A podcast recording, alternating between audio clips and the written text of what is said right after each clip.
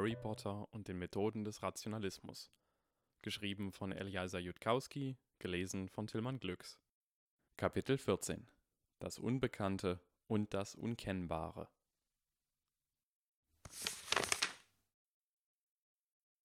Herein, sagte Professor McGonagalls gedämpfte Stimme. Harry trat ein. Das Büro der stellvertretenden Schulleiterin war sauber und aufgeräumt. An den Wänden unmittelbar neben dem Schreibtisch war ein Labyrinth von hölzernen Ablagefächern aller Formen und Größen, wie ein betrunken zusammengebautes Weinregal. Aus den meisten schauten mehrere Pergamentrollen heraus, und es erschien irgendwie sehr eindeutig, dass Professor McGonagall genau wusste, was in jeder Ablage war, auch wenn es sonst niemand tat. Ein einziges Pergament lag auf dem Schreibtisch, der ansonsten leer war. Hinter dem Tisch lag eine Tür, die mit mehreren Schlössern versperrt war. Professor McGonagall saß auf einem Hocker hinter dem Schreibtisch und sah irritiert aus. Ihre Augen waren geweitet, und darin lag vielleicht die leichte Note einer bösen Vorahnung, als sie Harry sah. Mr. Potter, sagte Professor McGonagall, Worum geht es? Harrys Gehirn wusste nicht weiter. Das Spiel hatte ihm angeordnet, hierher zu kommen. Er hatte erwartet, dass sie irgendetwas vorhatte. Mr. Potter? sagte McGonagall und begann genervt auszusehen. Glücklicherweise erinnerte sich Harrys in Panik geratenes Gehirn in diesem Moment daran, dass es etwas gab, worüber er mit Professor McGonagall sprechen wollte. Etwas Wichtiges, das ihre Zeit durchaus wert war. Ähm, sagte Harry. Wenn es irgendwelche Zaubersprüche gibt, die Sie sprechen könnten, um sicherzustellen, dass uns niemand belauscht? Professor McGonagall stand auf, schloss die Tür bestimmt und zog ihren Zauberstab, mit dem sie Sprüche aufsagte. In diesem Moment bemerkte Harry, dass dies eine unbezahlbare und möglicherweise unwiederbringliche Gelegenheit war, Professor McGonagall einen Seltsaft anzubieten und er konnte nicht glauben, dass er das ernsthaft dachte und es würde nichts passieren, die Limo würde einfach nach einigen Sekunden verschwinden und er sagte diesem Teil von sich, er solle bitte die Klappe halten. Er tat es und Harry suchte zusammen, was er sagen würde. Er wollte dieses Gespräch eigentlich nicht so früh führen, aber wenn er jetzt schon einmal da war. Professor McGonagall beendete einen Zauberspruch, der sehr viel älter als Latein klang und setzte sich dann wieder. In Ordnung, sagte sie in einer ruhigen Stimme. Niemand belauscht uns. Ihre Gesichtszüge waren sehr angespannt. Ah, stimmt. Sie geht davon aus, dass ich sie erpresse, um an Informationen über die Prophezeiung zu gelangen. Naja, dafür würde Harry ein andermal Zeit haben. Es geht um den Zwischenfall mit dem sprechenden Hut, sagte Harry. Professor McGonagall blinzelte. Ähm, ich glaube, dass ein zusätzlicher Zauberspruch auf dem sprechenden Hut liegt. Irgendwas, wovon der sprechende Hut selber nichts weiß. Etwas, das ausgelöst wird, wenn der sprechende Hut Slytherin sagt. Ich habe eine Nachricht gehört, die ziemlich sicher nicht für die Ohren von Ravenclaws gedacht ist. Sie klang in dem Moment, als ich den sprechenden Hut von meinem Kopf nahm und spürte, wie die Verbindung abbrach. Es klang wie ein Zischen und wie Englisch zugleich – Professor McGonagall zog scharf die Luft ein, und es sagte, Sei gegrüßt von Slytherin zu Slytherin. Wenn du meine Geheimnisse suchst, sprich mit meiner Schlange. Professor McGonagall saß mit offenem Mund da und starrte Harry an, als wären ihm zwei zusätzliche Köpfe gewachsen. Also? sagte Professor McGonagall langsam, so als ob sie die Worte nicht glauben konnte, die gerade aus ihrem eigenen Mund kamen, haben sie sich dafür entschieden, sofort zu mir zu kommen und mir davon zu berichten. Nun ja, natürlich, sagte Harry. Er brauchte ja nicht zuzugeben, wie lange es gedauert hatte, bis er darauf gekommen war.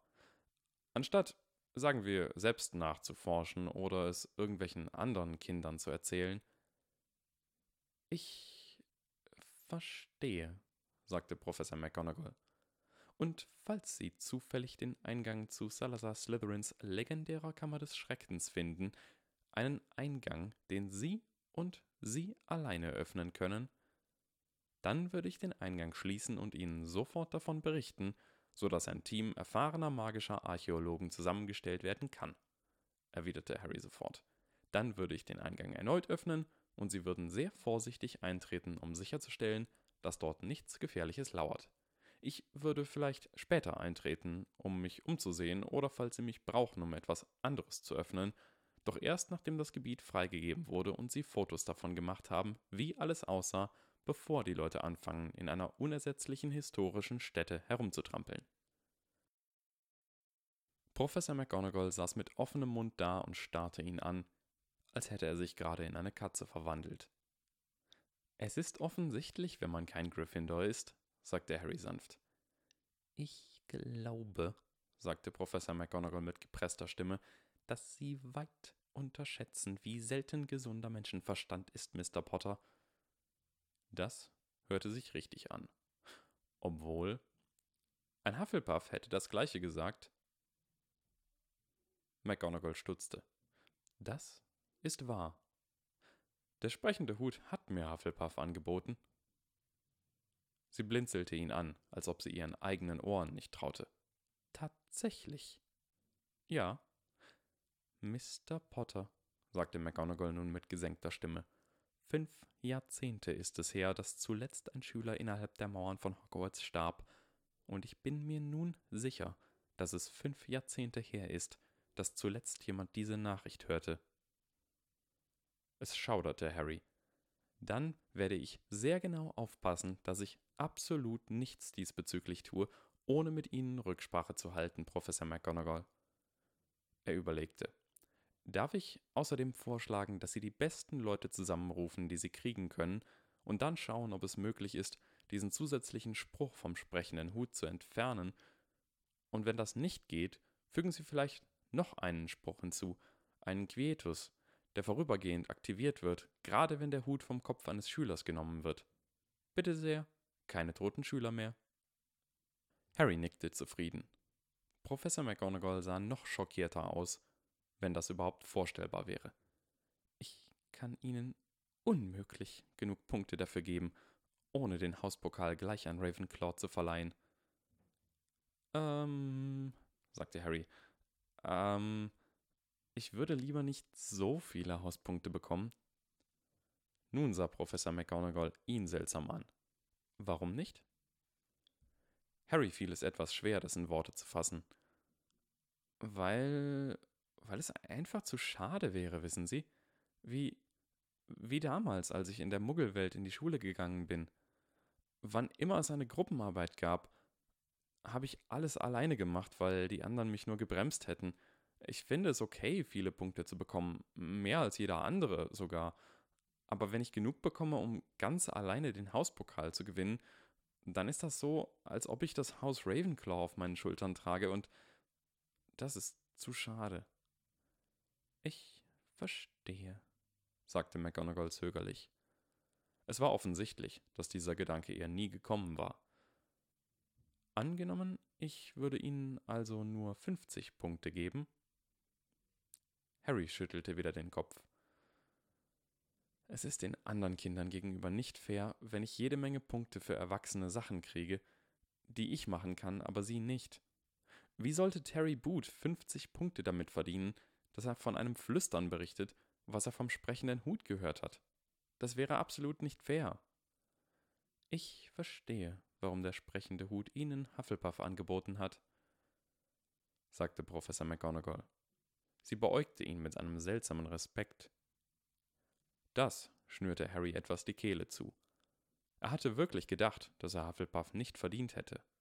Dass der sprechende Hut nur versucht hatte, ihn nicht nach Ravenclaw zu schicken, sogar lieber in ein Haus, dessen Werte er gar nicht besaß. Professor McGonagall lächelte nun. Und wenn ich versuchte, Ihnen zehn Punkte zu geben?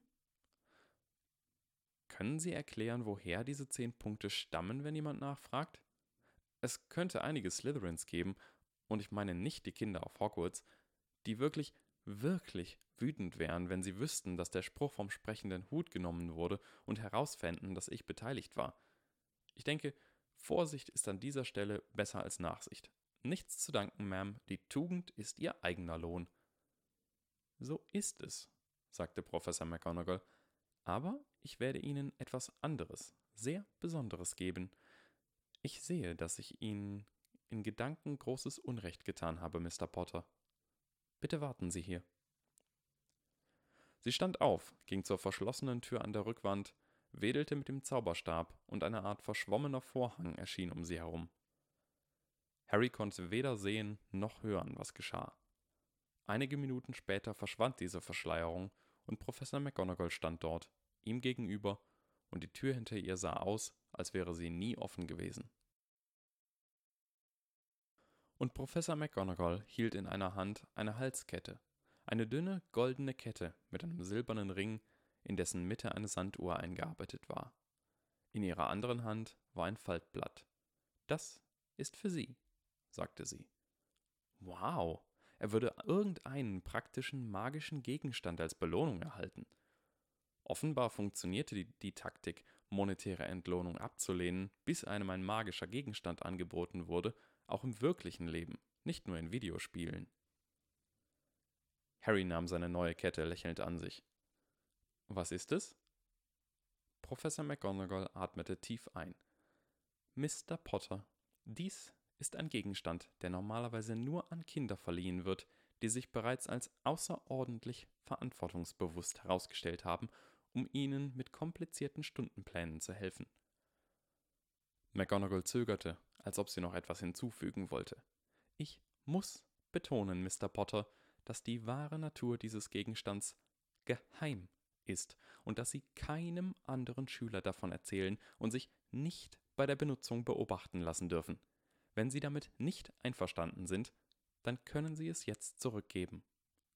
Ich kann Geheimnisse für mich behalten, sagte Harry. Also, was tut es? Soweit es die anderen Schüler betrifft, ist dies ein Spirnlattörchen, das benutzt wird, um eine seltene, nicht ansteckende magische Krankheit namens spontane Duplikation zu heilen. Sie tragen es unter ihrer Kleidung, und obwohl sie keinen Grund haben, es irgendjemandem zu zeigen, haben sie ebenso wenig einen Grund, es furchtbar geheim zu halten. Spirndler-Türchen sind nicht interessant. Verstehen Sie, Mr. Potter? Harry nickte mit breiter werdendem Lächeln. Er spürte, dass hier ein kompetenter Slytherin am Werk gewesen war. Und was tut es wirklich? Es ist ein Zeitumkehrer. Jede Umdrehung des Stundenglases schickt Sie eine Stunde in der Zeit zurück. Wenn Sie es also benutzen, um jeden Tag zwei Stunden zurückzureisen, dann sollte es Ihnen gelingen, immer zur gleichen Zeit einzuschlafen. Harrys Bemühungen, die magische Welt zu akzeptieren, scheiterten diesmal vollkommen. Die geben mir eine Zeitmaschine, um meine Schlafstörung zu behandeln. Die geben mir eine Zeitmaschine, um meine Schlafstörungen zu behandeln. Die geben mir eine Zeitmaschine, um meine Schlafstörungen zu behandeln. Äh, äh, äh, sagte Harrys Mund. Er hielt die Kette nun von sich weg, als ob es sich um eine tickende Bombe handelte. Nun, nein, nicht als ob es sich um eine tickende Bombe handelte. Das wurde dem Ernst der Lage nicht mal annähernd gerecht. Harry hielt die Kette von sich weg, als ob es eine Zeitmaschine wäre. Sagen Sie, Professor McGonagall, wussten Sie, dass normale Materie, rückwärts in der Zeit betrachtet, genau wie Antimaterie aussieht? Nun, ja, so ist es. Wussten Sie, dass ein Kilogramm Antimaterie, wenn es auf ein Kilogramm Materie trifft, mit der Energie von 43 Millionen Tonnen TNT explodiert? Ist Ihnen klar, dass ich selbst 41 Kilogramm wiege und dass die folgende Explosion einen riesigen rauchenden Krater hinterlassen würde, wo vorher Schottland war? Entschuldigen Sie, schaffte Harry es zu sagen, aber das klingt wirklich, wirklich, wirklich gefährlich. Harrys Stimme wurde nicht ganz zu einem Kreischen. Er konnte unmöglich laut genug schreien, um dieser Situation gerecht zu werden, also würde er es erst gar nicht versuchen. Professor McGonagall sah ihn mit geduldigem Wohlwollen an. Ich bin froh, dass Sie das ernst nehmen, Mr. Potter, aber Zeitumkehrer sind nicht so gefährlich. Wenn sie es wären, würden wir sie nicht an Kinder herausgeben. Wirklich, sagte Harry. Natürlich würden sie keine Zeitmaschinen an Kinder herausgeben, wenn sie gefährlich wären. Was habe ich da bloß gedacht? Nur um das klarzustellen, wenn ich dieses Gerät anniese, würde es mich nicht ins Mittelalter befördern, wo ich mit einer Pferdekutsche Gutenberg überfahre und so das Zeitalter der Aufklärung verhindern könnte, denn wissen Sie, ich hasse es, wenn mir sowas passiert. McGonagalls Lippen zitterten gerade so wie immer, wenn sie versuchte, nicht zu lächeln. Sie hielt Harry das Faltblatt hin, doch Harry hielt die Kette weiterhin vorsichtig mit beiden Händen von sich weg und starrte das Stundenglas an, um sicherzustellen, dass es sich nicht drehte. Keine Sorge, sagte McGonagall nach einer kurzen Pause, als klar wurde, dass Harry sich nicht bewegen würde. Das kann unmöglich passieren, Mr. Potter. Der Zeitumkehrer kann nicht benutzt werden, um mehr als sechs Stunden in die Vergangenheit zu reisen.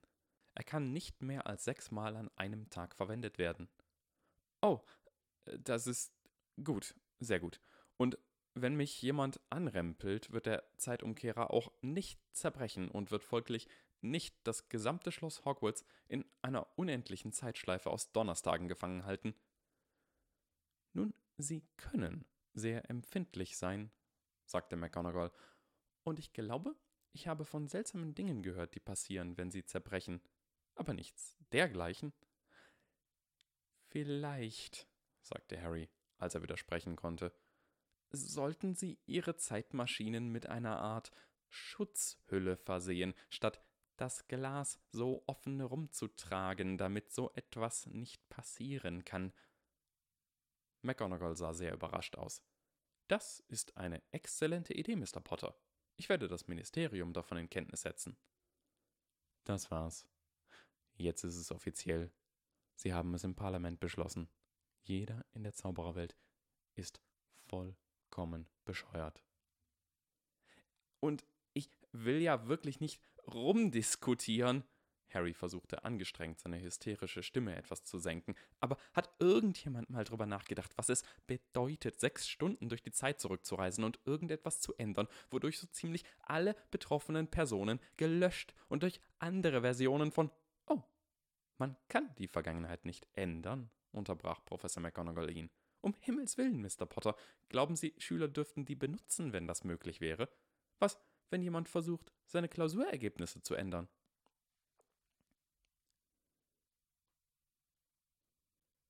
Harry brauchte einen Moment, um das zu verarbeiten.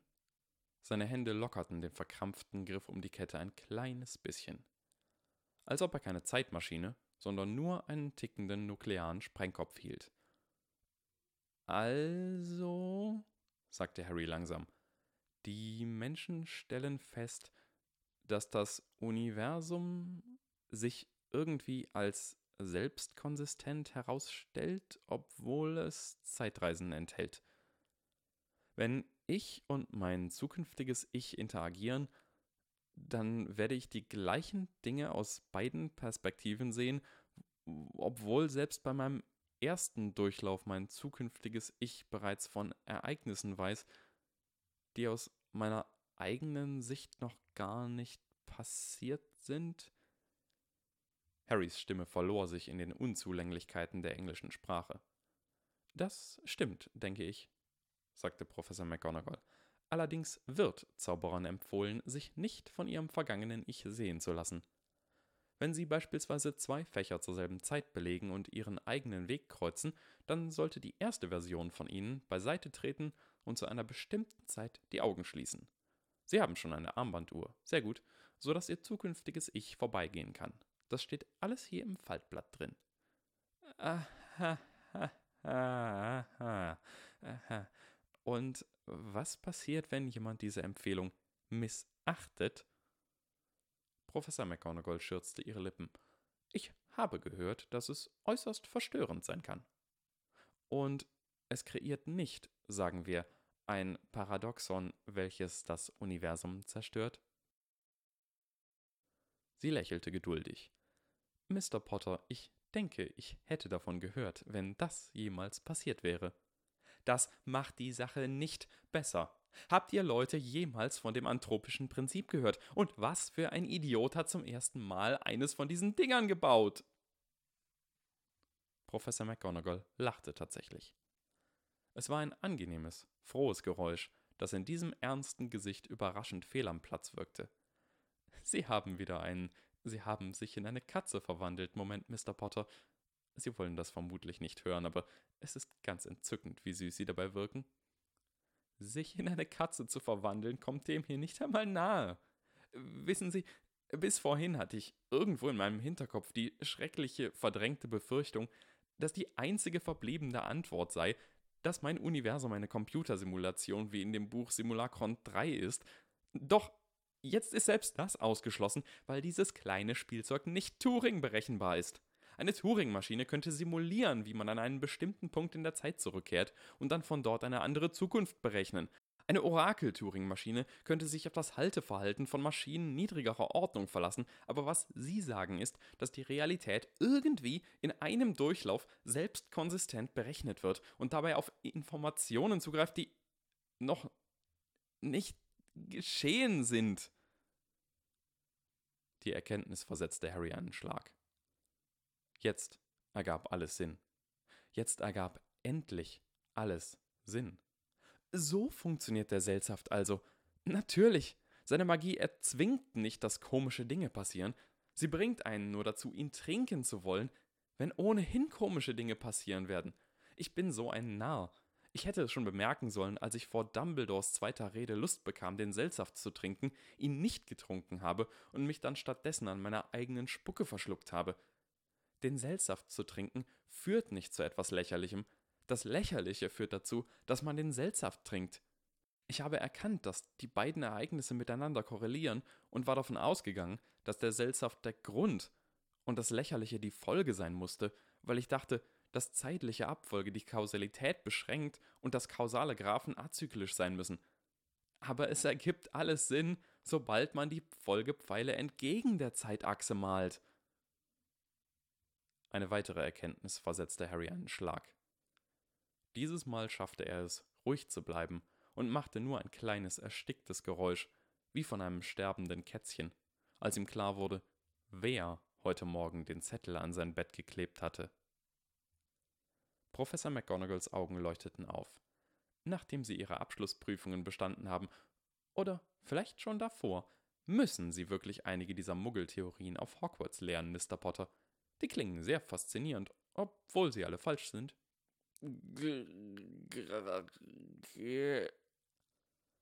Professor McGonagall sagte einige weitere Nettigkeiten, verlangte ihm ein paar weitere Versprechen ab, die Harry abnickte, sagte etwas darüber, dass er nicht mit Schlangen reden solle, wenn jemand es hören könnte, erinnerte ihn daran, das Flugblatt zu lesen, und dann fand Harry sich irgendwie vor ihrem Büro wieder, die Tür fest hinter ihm geschlossen.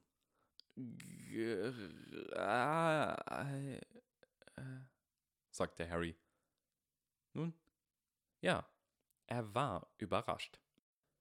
Nicht zuletzt aufgrund der Tatsache, dass, wenn dieser Scherz nicht gewesen wäre, er womöglich niemals überhaupt einen Zeitumkehrer erhalten hätte.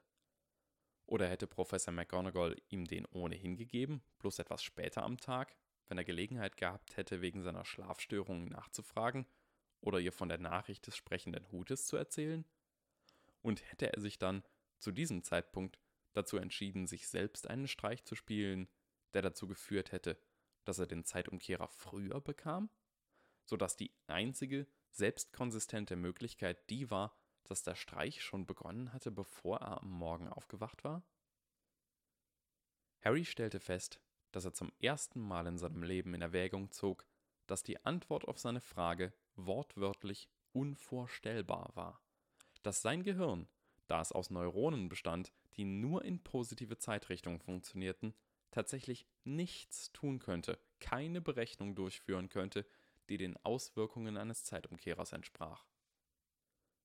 Bis zu diesem Moment hatte Harry dem Hinweis von E.T. Janes Glauben geschenkt, dass Unkenntnis bezüglich eines Phänomens eine Aussage über das eigene Wissen war, nicht über das Phänomen selbst dass seine Unsicherheit Teil von ihm war und nicht Teil dessen, worüber er sich Gedanken machte, dass Unwissen im Kopf, aber nicht in Wirklichkeit existierte, dass eine leere Karte keinem leeren Land entsprach. Es gab mysteriöse Fragen, doch eine mysteriöse Antwort war ein Widerspruch in sich. ein heiliges Mysterium zu verehren hieß, das eigene Unwissen zu verehren. Also hatte Harry die Zaubererwelt kennengelernt und sich geweigert, eingeschüchtert zu sein. Menschen hatten kein Gefühl für Geschichte. Sie lernten Chemie und Biologie und Astronomie und dachten, dass diese Dinge schon ewig Kern der Wissenschaft waren, dass sie nie rätselhaft gewesen waren. Die Sterne waren aber einst Rätsel gewesen. Lord Kelvin hatte einst das Leben und die Biologie, wie Muskeln dem menschlichen Willen gehorchen und Bäume aus Samen entstehen, ein Rätsel genannt, das unendlich jenseits der Möglichkeiten der Wissenschaft liege. Nicht etwa ein bisschen jenseits, sondern unendlich jenseits. Es hatte Lord Kelvin einen richtigen Kick gegeben, etwas nicht zu wissen. Jedes Mysterium, das je gelöst worden war, war von Anbeginn der Menschheit ein Rätsel gewesen, bis jemand es schließlich gelöst hatte. Nun sah er sich zum ersten Mal einem Mysterium gegenüber, das unlösbar zu sein drohte. Wenn Zeit sich nicht durch azyklische kausale Netzwerke beschreiben ließ, dann verstand Harry nicht, was mit Ursache und Wirkung gemeint war, und wenn Harry Ursache und Wirkung nicht verstand, dann verstand er nicht, woraus die Wirklichkeit sonst bestehen könnte, und es war sehr wohl möglich, dass sein menschliches Gehirn es niemals verstehen konnte, da sein Gehirn aus altmodischen Neuronen bestand, für die Zeit linear verlief, was sich gerade als eine ärmliche Teilmenge der Wirklichkeit herausgestellt hatte. Aber immerhin hatte er festgestellt, dass es für den Seltsaft, der einst allmächtig und vollkommen unglaublich gewirkt hatte, eine viel einfachere Erklärung gab, die er nur deswegen übersehen hatte, weil die Wahrheit vollkommen außerhalb seines Hypothesenraums und jenseits von allem anderen, was sein Gehirn jemals zu verstehen gelernt hatte, lag. Doch nun hatte er es tatsächlich herausgefunden. Vermutlich. Was in gewisser Weise ermutigend war. In gewisser Weise. Harry blickte auf seine Uhr. Es war fast elf Uhr morgens. Er war letzte Nacht um ein Uhr eingeschlafen und würde in der nächsten Nacht also normalerweise um drei Uhr einschlafen. Damit er also bereits um 22 Uhr einschlafen und um 7 Uhr aufwachen konnte, müsste er insgesamt fünf Stunden zurückreisen. Das hieß, wenn er ungefähr um 6 Uhr morgens in seinem Schlafsaal sein wollte, bevor irgendjemand anders wach war, sollte er sich lieber beeilen und selbst im Nachhinein verstand Harry nicht mal bei der Hälfte der Ereignisse, wie er sie zustande bekommen hatte. Wo war der Kuchen hergekommen? Harry begann, sich wirklich vor Zeitreisen zu fürchten. Andererseits musste er zugeben, dass es tatsächlich eine unwiederbringliche Gelegenheit war. Einen Streich wie diesen konnte man sich selbst nur einmal im Leben spielen, nämlich innerhalb von sechs Stunden, nachdem man zum ersten Mal von Zeitumkehrern gehört hatte. Und das machte es sogar noch verwirrender, wenn Harry genauer darüber nachdachte. Die Zeit hatte ihm den Streich als fait accompli serviert, und dennoch war es ganz eindeutig seiner eigenen Hände Arbeit. Konzept, Durchführung und Handschrift. Bis in jedes kleinste Detail, obwohl er vieles davon immer noch nicht verstand. Nun ja, die Uhr tickte und ein Tag dauerte höchstens 30 Stunden. Harry wusste, wie er manche Sachen tun konnte, und den Rest, wie zum Beispiel den Kuchen, würde er eben zwischendurch herausbekommen müssen. Es aufzuschieben brachte ja nichts. Er konnte nicht wirklich etwas erreichen, solange er hier in der Zukunft feststeckte.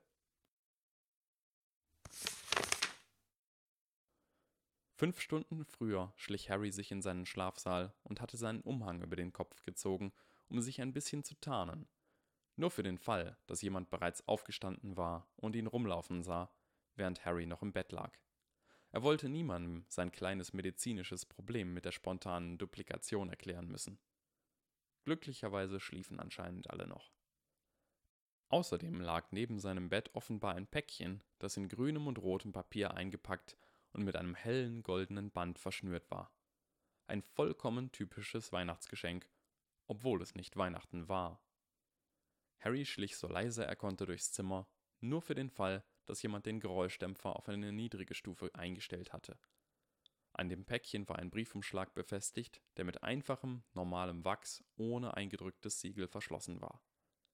Harry öffnete den Umschlag vorsichtig und zog einen Brief hervor. Dieser lautete Dies ist der Unsichtbarkeitsumhang von Ignotus Peverell, der seinen Nachkommen, den Potters, vererbt wurde.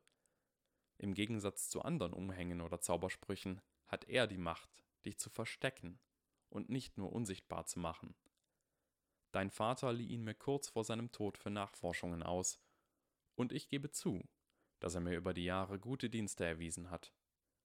In Zukunft werde ich mit Unsichtbarkeitszaubern auskommen müssen, fürchte ich. Es ist an der Zeit, dass der Umhang zu dir, seinem rechtmäßigen Erben, zurückfindet. Ich hatte überlegt, ihn dir als Weihnachtsgeschenk zukommen zu lassen, doch er wollte bereits früher in deine Hand zurückkehren. Er scheint zu erwarten, dass du ihn benötigen wirst. Gebrauche ihn klug. Zweifelsohne denkst du bereits über allerlei wunderbare Streiche nach, wie dein Vater sie zu seiner Zeit gespielt hat. Wenn die Gänze seiner Missetaten bekannt würden, würden alle Frauen aus Gryffindor sich versammeln, um sein Grab zu entweihen. Ich werde nicht zu verhindern versuchen, dass die Ereignisse sich wiederholen. Doch sei besonders vorsichtig, dass niemand davon erfährt. Wenn Dumbledore eine Chance sähe, eines der Heiligtümer des Todes zu besitzen, dann würde er bis zum Tage seines Todes nicht davon ablassen. Frohe Weihnachten dir. Der Zettel war nicht unterschrieben. Wartet kurz, sagte Harry plötzlich und blieb stehen, als die anderen Jungs gerade den Ravenclaw-Schlafsaal verließen. Entschuldigt, ich muss noch was mit meiner Truhe machen. Ich komme in ein paar Minuten zum Frühstück nach. Terry Boot blickte Harry finster an. Du hast hoffentlich nicht vor, in unseren Sachen rumzukramen. Harry hob eine Hand. Ich schwöre, dass ich nichts dergleichen mit irgendwelchen Sachen von euch vorhabe, dass ich vorhabe, nur auf Sachen von mir selbst zuzugreifen, dass ich nicht vorhabe, irgendjemandem von euch einen Streich oder etwas ähnliches zu spielen und dass ich nicht davon ausgehe, dass diese Absichten sich ändern, bevor ich zum Frühstück in der großen Halle erscheine. Terry runzelte die Stirn. Warte, ist das? Keine Sorge, sagte Penelope Clearwater, die dabei war, um sie zum Frühstück zu führen. Das war lückenlos. Gut formuliert, Potter. Du solltest Rechtsanwalt werden. Harry Potter blinzelte bei diesen Worten. Ah, ja, Ravenclaw Vertrauensschülerin. Äh, danke, sagte er. Vermutlich. Wenn du nach der großen Halle suchst, wirst du dich verlaufen. Penelope betonte das wie eine schlichte, unstrittige Tatsache. Sobald du das tust, Frage ein Porträt, wie du in den ersten Stock kommst. Frage ein weiteres Porträt, sobald du vermutest, dass du dich wieder verlaufen hast. Insbesondere, wenn es so scheint, als ob du höher und höher kommst. Wenn es so scheint, als ob du über dem gesamten Schloss bist, halte an und warte auf Suchtrupps. Ansonsten werden wir dich hier vier Monate später wiedersehen und du wirst fünf Monate älter sein und einen Lendenschutz tragen und mit Schnee bedeckt sein und das setzt voraus, dass du im Schloss bleibst. Verstanden, sagte Harry schluckend. Ähm, sollte man den Schülern all solche Sachen nicht sofort sagen? Penelope seufzte. Was genau? Etwa alles? Das würde Wochen dauern. Im Laufe der Zeit bekommt man das schon mit. Sie drehte sich um und ging, gefolgt von den anderen Schülern. Wenn ich dich nicht in 30 Minuten beim Frühstück sehe, Potter, dann starten wir die Suchtrupps.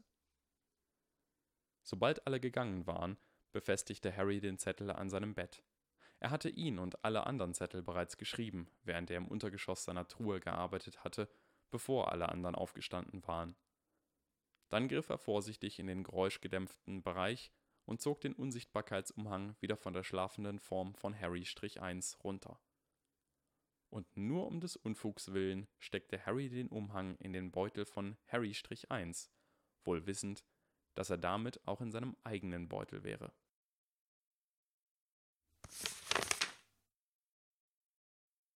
Ich kann dafür sorgen, dass die Nachricht an Cornelian Flowerwald weitergeleitet wird, sagte das Gemälde eines Mannes mit aristokratischer Aura, jedoch vollkommen normaler Nase. Aber darf ich fragen, wo sie ursprünglich herkommt? Harry zuckte mit kunstvoller Hilflosigkeit die Schultern. Mir wurde gesagt, dass sie von einer tonlosen Stimme gesprochen wurde, die aus einer Kluft mitten im Raum erschallte, einer Kluft, die sich über einem feurigen Abgrund auftat. Hey! sagte Hermine in empörtem Ton von ihrem Sitzplatz auf der anderen Seite des Frühstückstischs. Das ist unser aller Nachtisch. Du kannst nicht einfach einen ganzen Kuchen nehmen und in deinen Beutel stecken. Ich nehme nicht einen Kuchen, ich nehme zwei. Tut mir leid, Leute, ich hab's eilig. Harry ignorierte die empörten Rufe und verließ die große Halle.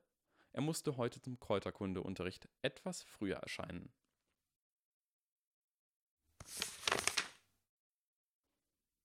Professor Sprout sah ihn scharf an. Und woher wissen Sie, was die Slytherins vorhaben? Ich kann meine Quelle nicht nennen, sagte Harry. Ich muss Sie sogar bitten, so zu tun, als ob dieses Gespräch nie stattgefunden hat. Tun Sie einfach so, als ob Sie rein zufällig vorbeikommen, etwas besorgen müssen oder so. Ich werde vorausrennen, sobald Kräuterkunde zu Ende ist. Ich denke, ich kann die Slytherins ablenken, bis sie dort sind. Ich lasse mich nicht leicht einschüchtern oder drangsalieren, und ich denke, die werden sich nicht trauen, den Jungen, der überlebte, ernsthaft zu verletzen. Allerdings, ähm, ich möchte Sie nicht bitten, in den Gängen zu rennen, aber ich würde es schätzen, wenn Sie unterwegs nicht bummeln. Professor Sprout sah ihn lange an. Dann besänftigte sich ihr Gesichtsausdruck.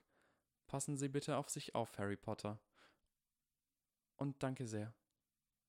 Achten Sie nur darauf, nicht zu spät zu kommen, sagte Harry. Und denken Sie dran, wenn Sie dort ankommen, dass Sie mich dort nicht erwartet haben und dieses Gespräch nie stattgefunden hat. Es war schrecklich, sich selbst dabei zuzusehen, wie er Neville aus dem Kreis der Slytherins herausriss. Neville hatte recht gehabt. Er hatte zu viel Kraft verwendet. Viel zu viel Kraft. Hallo, sagte Harry Potter kühl. Ich bin der Junge, der überlebte. Acht Erstklässler, ungefähr gleich groß. Einer von ihnen hatte eine Narbe auf der Stirn, und er verhielt sich nicht wie die anderen. Ach, gäb uns höhere Macht das Glück, uns selbst zu sehen mit anderem Blick. Dies hielt von Fehlern uns zurück und Vorurteilen. Professor McGonagall hatte recht. Der sprechende Hut hatte recht. Es war offensichtlich, wenn man es von außen sah. Etwas stimmte nicht mit Harry Potter.